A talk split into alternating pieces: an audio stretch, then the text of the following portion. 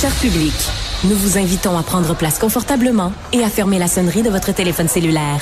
En cas d'incident, veuillez repérer les sorties de secours les plus près de vous. Bon divertissement. Un, deux, un, deux. OK, c'est bon, on peut y aller. Sophie Durocher. Elle met en scène les arts, la culture et la société. Une représentation pas comme les autres. Sophie Durocher.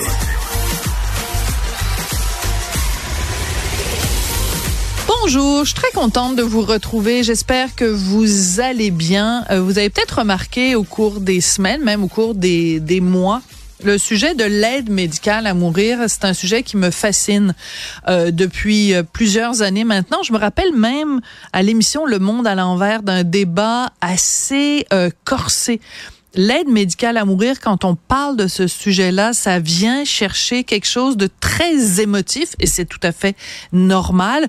Mais il y a beaucoup de gens qui ont des opinions très euh, campées, très polarisé sur l'aide médicale à mourir. Moi, ma position depuis les tout débuts, depuis les balbutiements de cette euh, loi ici au Québec, euh, un, un, projet de loi qui avait été mené avec tellement de verve et tellement de conviction par Véronique Yvon, on s'en souviendra, de façon transpartisane.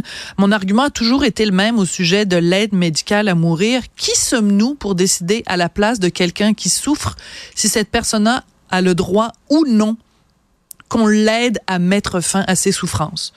Selon moi, c'est entre les mains de l'individu que repose la décision de partir quand cette personne-là veut partir et à quel moment elle décide, cette personne-là, que ses souffrances sont devenues insoutenables. Donc, j'ai toujours été dans le respect de ça. La raison pour laquelle je vous parle de ça aujourd'hui et en plus pour laquelle je vous en parle en début d'émission, c'est qu'on a appris il y a quelques instants seulement que Ottawa reportait à 2027 l'aide médicale à mourir pour troubles mentaux. Alors, c'est important de spécifier évidemment que ça n'a pas vraiment d'incidence pour nous ici au Québec, puisque dans notre loi, nous ici au Québec, pour l'aide médicale à mourir, ça n'inclut pas de toute façon les troubles mentaux. Mais vous le savez, il y a ce comité euh, euh, mixte spécial qui s'est penché à Ottawa sur la question. Il y avait des députés, il y avait des sénateurs qui se sont penchés sur la question. Et leur conclusion à ce comité-là, c'était de dire, ben, le Canada est pas prêt pour l'instant à ce changement-là.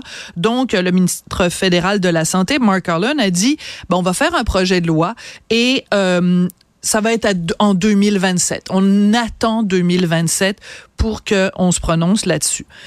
Bon, j'ai pas de problème. C'est correct que Ottawa fasse ça de cette façon-là. Ce que j'aime pas, c'est la façon dont c'est rapporté dans les médias où on dit l'aide médicale à mourir pour les personnes dont le seul problème médical est une maladie mentale peut-être que c'est moi qui lis des choses entre les lignes, mais quand je lis ça, c'est comme si on disait ah ben c'est juste un problème de santé mentale. Qui sommes-nous pour décider que quelqu'un qui a une souffrance sincère, profonde, insupportable causée par un trouble mental, qui sommes-nous pour dire ben ta souffrance mentale, elle est moins grave, elle est moins douloureuse, elle est moins atroce que quelqu'un qui a euh, un cancer, que quelqu'un qui souffre des os, des, des, des, des bras, des jambes, du cœur, du foie?